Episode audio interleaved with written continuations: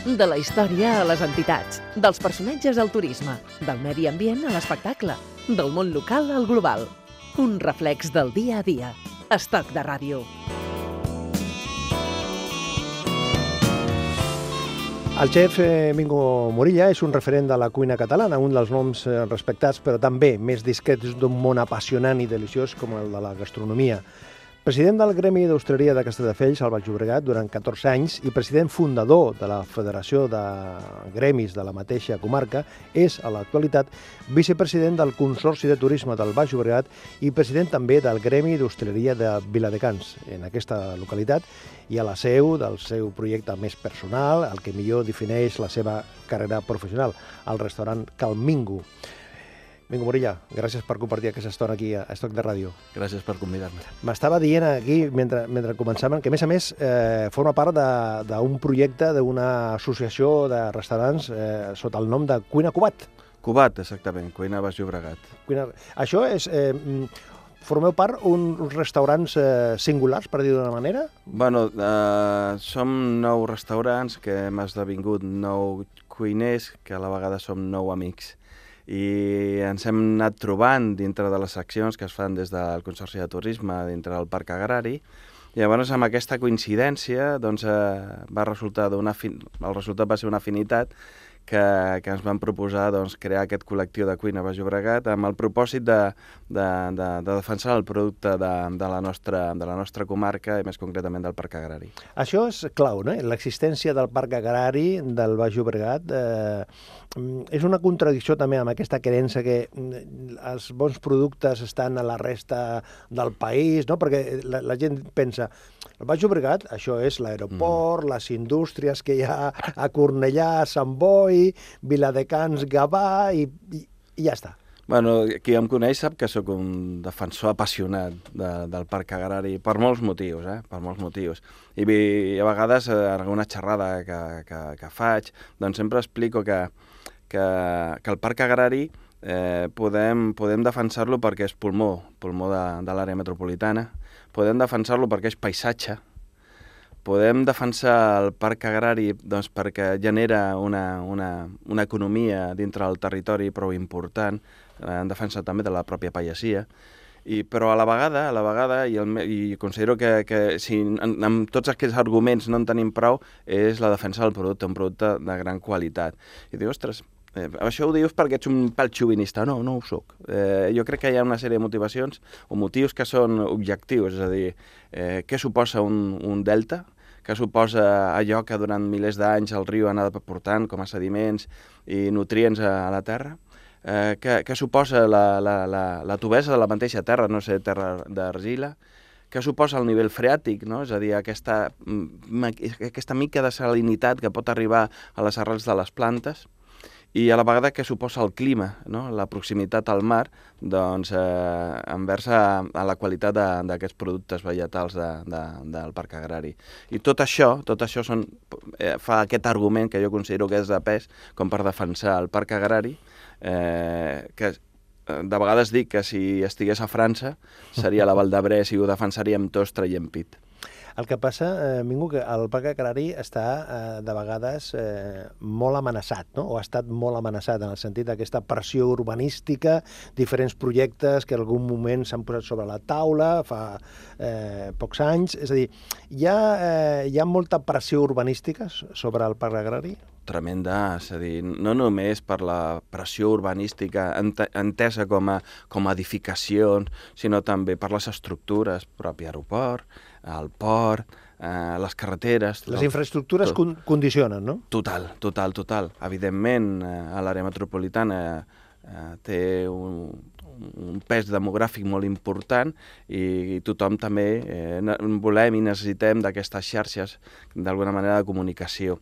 Bé, jo crec que, que podem, podem d'alguna manera eh, salvaguardar el, tots els interessos. No? Per un costat, els valors ecològics i, i gastronòmics, evident, no? o sigui, en aquest cas, com a cuiner és el que defenso, i per, i per un altre costat, doncs, aquestes comoditats que, que necessitem per desplaçar-nos. No?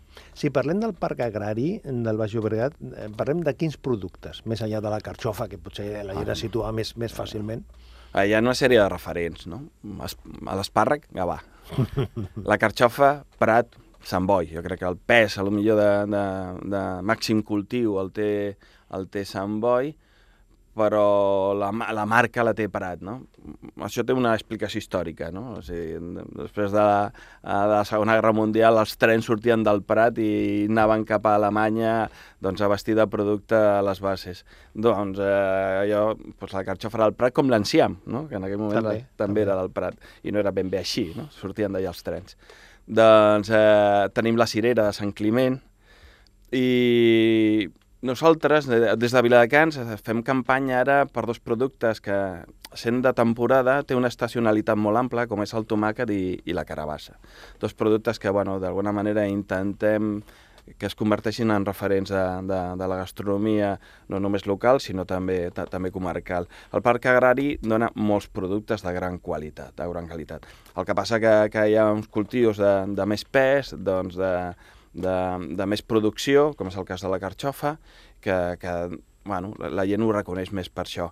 Però el que deia també abans, com a un dels motius també que, que fan que, que es donin uns productes de, de gran qualitat, és que són sorrals, vale? a, a, amb aquesta base que ha portat el riu al llarg dels anys, i aquests sorrals el que fan és que, que els vegetals creixin sense el muscle, que és la fibra, i per això són tendres. O sigui, els àpits són sensacionals, els puerros són sensacionals, els calçots que s'estan elaborant ara al Baix Llobregat són sensacionals, però és per això, és a dir, és, no, no, torno a dir, no és per xovinisme, és que és així. És a dir, quan, quan calcem, quan, quan la planta creix sense esforç, eh, creix amb tendresa. I a part, doncs, aquest punt de salinitat que deia abans, que, que dona el nivell freàtic. Parlem del parc agrari, parlem de, del seu territori, de, la, de les seves eh, especialitats, de les seves eh, qualitats eh, i mm, el futur dels pagesos, perquè això és un altre, un altre repte, no? Bueno, no crec que sigui un, un problema exclusiu del, del parc No, agrari. evidentment, Eh, és- la pagesia... Jo, de tota manera, estic esperançat, eh? Estic coneixent pagesos joves, amb moltes ganes, amb una mentalitat nova, també, a la vegada, sobretot d'experimentació, de, de provar nous cultius. Jo crec que la universitat, eh, ubicada a Castelldefels i, a, i amb la, la seva branca de- d'agrònoma, doncs eh, és prou important. Agròpolis, que es troba dintre de, de Viladecans com a, com a també espai de- d'experimentació. Tot això està, d'alguna manera, crec eh, revifant i fent que molts joves es plantegin eh, l'agricultura com a, com una manera de viure, no només com una feina, sinó com una manera de viure. Hi ha espai per l'alta cuina al Baix Llobregat? Evidentment, sí, sí, evidentment, evidentment. Jo crec que, de fet, de fet, ja és una realitat. eh? Jo crec que és una realitat. Clar, aquí hauríem de definir què és alta cuina, no? Eh, poder, És una bona pregunta. sí, Aquí sí, hauríem de definir, perquè, clar, aquí poder els conceptes podrien ser personals, no? Sí. Alta cuina, què és? Eh, El reconeixement dels crítics? O el, Clar, el, no, el... les guies gastronòmiques afrancesades o tal, bueno, jo crec que la l'alta cuina ja és una realitat dintre del Baix Llobregat.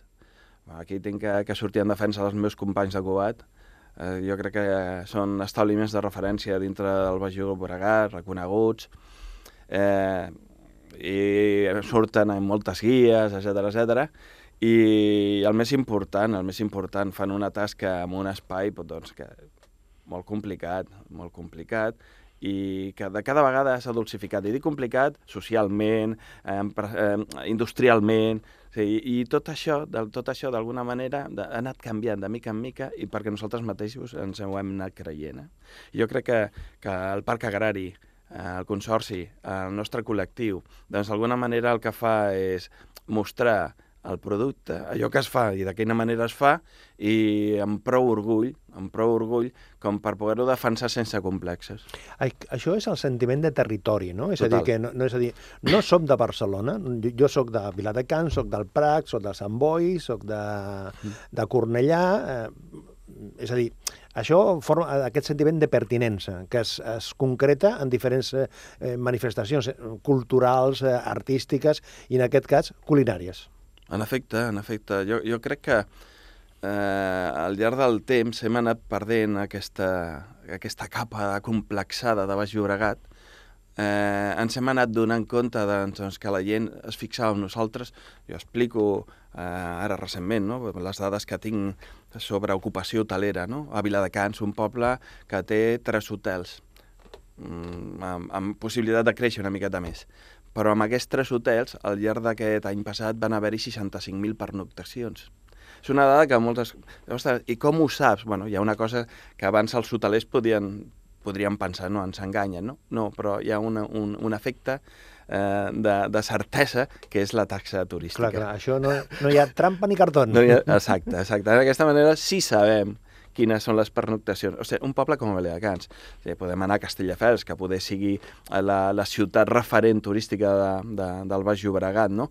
Però de mica en mica, eh, a través de, del Consorci de Turisme, a través de la meva posició com a vicepresident, mm, accedeixo a dades... No, accedeix tothom, uh -huh. però poder pel meu càrrec m'hi fixo més. Clar. És la possibilitat de posar-t'hi en, fixo en, més, en, detall. en, en dades més generals, no? Ostres, si veig el creixement dintre del nostre territori, veig doncs, les campanyes com ara aquest, Un sol de Barcelona, aquestes campanyes que s'estan fent culinàries, augmentant el col·lectiu de cuina mm, que, que es genera des del propi Consorci de Turisme, veient el número de restaurants que s'impliquen. Ostres, hi ha coses que estan canviant. Poder no tot lo ràpid que molts voldrien, però jo crec que s'estan donant passes segures, certeres i d'alguna manera consolidades de cara al futur. Podem parlar d'una cuina del Baix Llobregat? És a dir, podem parlar d'una cuina senzilla, mestissa? Hi ha, hi ha una cuina eh, marca, entre cometes, específica del baix? O seria, és massa dir, això ja? No, poder, poder seria massa dir, però com, com tot, en aquest sentit, jo crec que, que Cubat, el nostre col·lectiu, eh, dona passes en aquest sentit. O sigui, nou restaurants de nou poblacions diferents del Baix Llobregat que les seves cartes referencien a, als productes de, de la comarca i d'alguna manera intenten identificar aquest, aquests productes amb una manera de fer. Vale? I poder, eh, ara, per exemple, que estem en plena campanya de, de carxofa, eh, ostres, eh, vaig veient eh, cartes, vaig parlar amb companys i veig que, que com s'impliquen, no? Eh, veig companys que, que aixequen les faves com dir, ostres, quin producte tenim, i surten en fotografies, no?, de, de, de revistes i a través de les xarxes socials. Bueno, les xarxes socials tenen una incidència també molt important d'aquesta manera de fer i aquest, aquest cercar un tipus de cuina a Baix Llobregat. El gran aparador, no? Sí, el, sí, gran sí. aparador. Sí. Clar, parlàvem abans de la cuina eh, feta al Baix Llobregat, no només per la gent del Baix Llobregat, és per la gent de la resta de la comarca, o sigui, de les restes de les comarques de Barcelona i de la resta de, Catalunya. És a dir, també hi ha aquest flux eh, de moviment de, de persones, no? Oh, sí, evident. No, home, la, la cuina és mestissatge i pot ser de països com pot ser entre comarques o sigui, la, el, el fet de compartir a vegades tampoc podem ser puristes en aquest sentit. I a vegades quan algú me'n parla de, de cuina tradicional i tal, i bueno, millor a la cuina tradicional hem de posar dates, no? És a dir, perquè clar, abans de Colón no n'hi havia patates i els gallecs poder farien el polpo a feira amb castanyes, no? És a dir, i la patata està perfectament integrada, no? És a dir, a partir de quin moment podem parlar d'una cuina autòctona? No sé, hi ha una sèrie de productes que s'han anat incorporant. Hi ha la, la mateixa carxofa, és el cardo borriquero, que, que ha anat modificant-se i s'ha anat, ha anat mm, si, si, si no mutant, s'hi ha anat canviant al llarg dels anys des que va arribar d'Egipte i s'ha convertit en el que coneixem ara com, com, com carxofa, no? Bueno, eh, aquí hem de ser, hem de ser també curosos a l'hora d'emetre judicis i, i, i, i sentar allò, allò càtedra sobre determinades coses, perquè dir, hòstia, tampoc és això. Avui parlem de gastronomia, de turisme i de territori i ho fem amb el Mingo Morilla.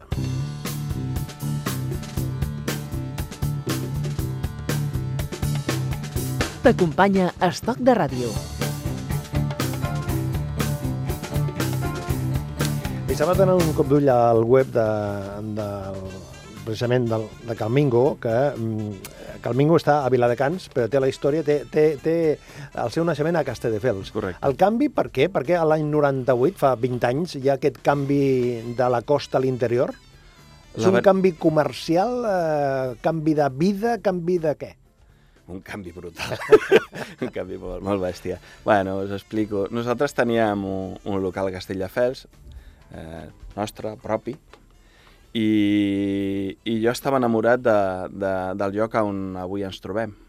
Jo treballava a Castellbisbal i passava per davant de la carretera. Llavors la C32 no existia. Era la comarcal 245 i passava per davant d'aquella masia de la que estava enamorat però les meves possibilitats econòmiques eren, eren, eren mínimes, no mínimes, no, no existien, pràcticament no existien.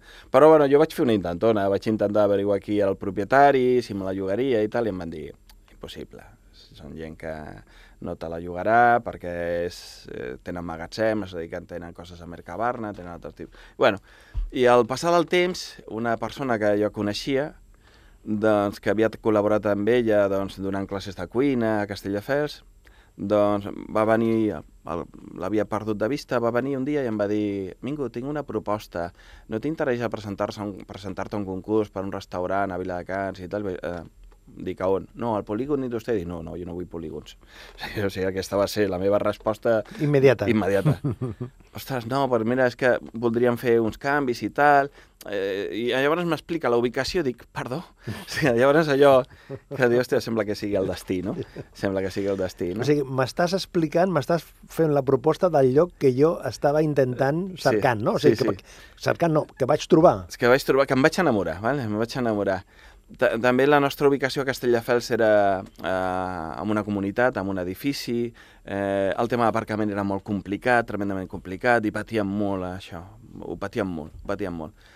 I vam veure la possibilitat de canviar, de millorar doncs, eh, la confortabilitat tant, tant nostra com els dels clients, o sigui, tant treballadors, nosaltres com a empresa i els clients, i vam iniciar converses aquestes converses, eh, doncs, d'alguna manera, eh, passaven per passar per un, per un concurs. El que sí que és cert és que la, la, la nostra experiència en formació, la meva experiència en formació, com el fet d'anar amb un equip format, el, estar en diverses guies gastronòmiques... Sumava, no? Sumava. Sumava. Sumava, sumava, sumava. El tema econòmic era important, era molt important per nosaltres, també era de risc, però bueno, venint d'on veníem, el nostre fons de comerç i tal, i no tenint una altra, una altra història d'allò de compartir o de negoci, de mentalitat de grup, de tenir altres negocis, la idea era tanquem i obrim, uh -huh. doncs ens vam llançar a la piscina, Eh, Hi havia aigua? Hi havia aigua, hi havia aigua. La, molta aigua ja la portàvem nosaltres, eh?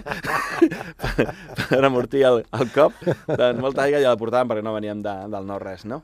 I bueno, fins avui estem molt contents, la veritat. La, la relació, l'acceptació de la gent de Viladecans, bueno, ha sigut, ha sigut increïble i, i quan dèiem sortim de Castelldefels per anar a Viladecans, fa 20 anys, era esteu bojos. Us aneu del Rovell de l'Ou uh -huh. i aneu a l'Estrarradi. La ciutat turística, clar, clar, una ciutat industrial, entre cometes, sí, no? Sí, sí, sí, sí, però, però vam encertar i, i, bueno, i en aquell moment vam obrir, vam obrir allò, vam fer cunya i, i va anar creixent, va anar creixent. També hi havia un plan urbanístic molt important a Viladecans, jo crec que, que bona prova és si qualsevol persona que mm. hagués fa 20 anys passés avui veurà el canvi urbanístic de, de la ciutat, el canvi de qualitat, ho veiem en les empreses que s'han instal·lat, en la, amb la creació d'aquests hotels que he dit abans, ostres, és una població que, que, que ha, anat a, ha anat a més i bueno, ens sentim partíceps perquè jo crec que, que vam ser el primer referent, el primer referent dintre de la ciutat.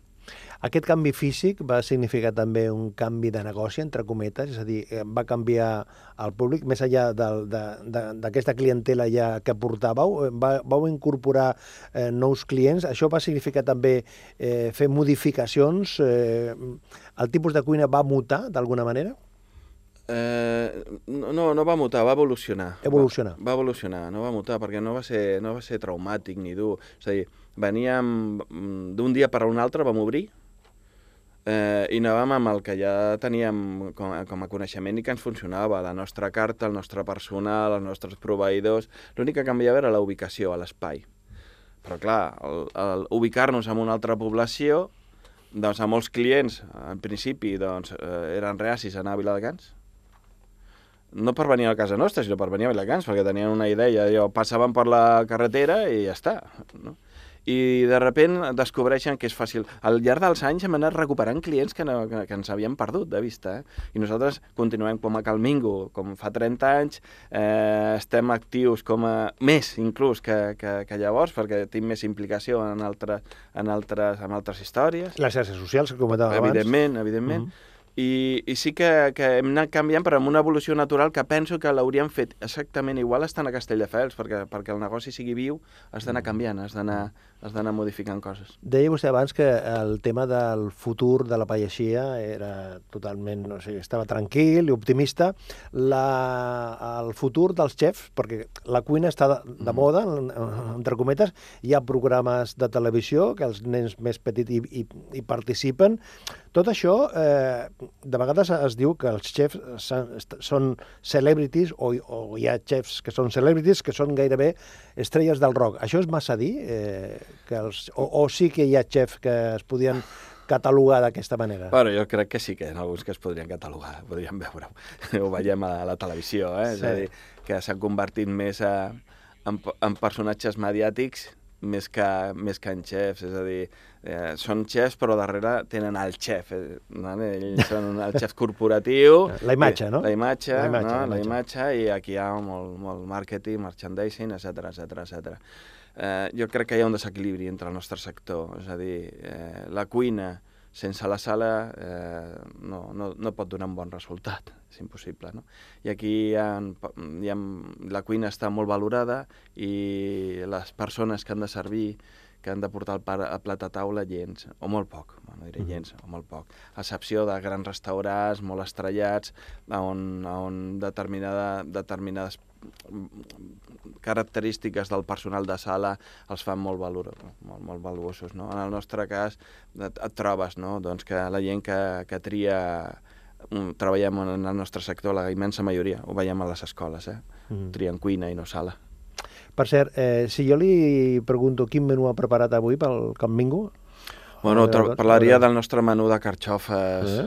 que, eh, que és el, és el que ara en aquest moment doncs, té vigència i a la vegada doncs, bueno, es converteix en un referent. No? Mm. I si voleu, vol sí, que li expliqui, sí, sí, bueno, sí, vinga.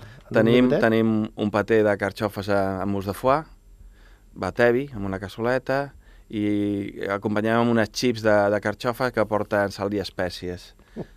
Després tenim una, una mena de, de risotto feta amb blat, amb, amb carxofes també, i unes sapietes molt petitetes, com ametlles, que acompanya amb una xip d'alfàbrega. Després tenim un, un suquet, però de carxofes, eh, amb bacallà, cloixes i gambes, petitet, evidentment, dintre un menú degustació, i per últim tenim un secret ibèric amb, amb carxofes, saltades i faves i ells tendres. I, I de... per últim, perdó, sí? i com a postre, ah. bombons de carxofes amb, amb un gelat de vainilla bourbon. Caramba. I de fons? Mirant al Mediterrani, en Serrat. Eh, li vam comentar al Mingo, quina cançó ens acompanyaria per, per dinar allà a, a, a Cal Mingo? I va dir, ràpidament, senzill, resposta ràpida. Resposta... Què té aquesta cançó? Aquesta cançó, primer perquè a mi Serrat m'agrada molt. I ja està. I ja està. Eh, però mediterrani i, i vinculat a la cuina, vinculat al nostre sentiment. Jo quan defenso aquest raconet de, del Baix Llobregat, defenso el Parc Agrari defenso també un tros de la Mediterrània. I és això, d'alguna manera, el que, sens dubte, em fa pensar quan m'ho pregunteu amb aquesta cançó. Avui hem parlat de gastronomia, de turisme de territori, amb el Mingo Morilla. Que al Mingo hem d'anar. Gràcies, eh, Mingo Morilla, enhorabona per la feina. Sort, fins la propera. Gràcies per l'entrevista.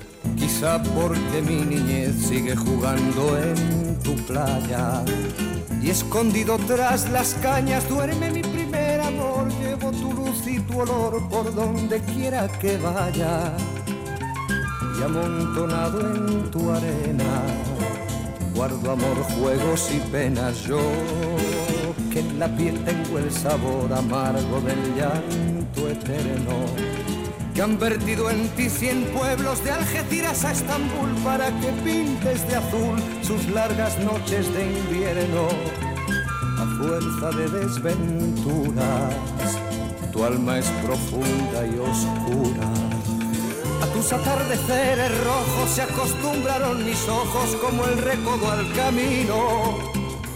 Soy cantor, soy embustero, me gusta el juego y el vino, tengo alma de marinero. ¿Qué le voy a hacer si yo nací en el Mediterráneo? Nací en el Mediterráneo acercas y te vas después de besar mi aldea.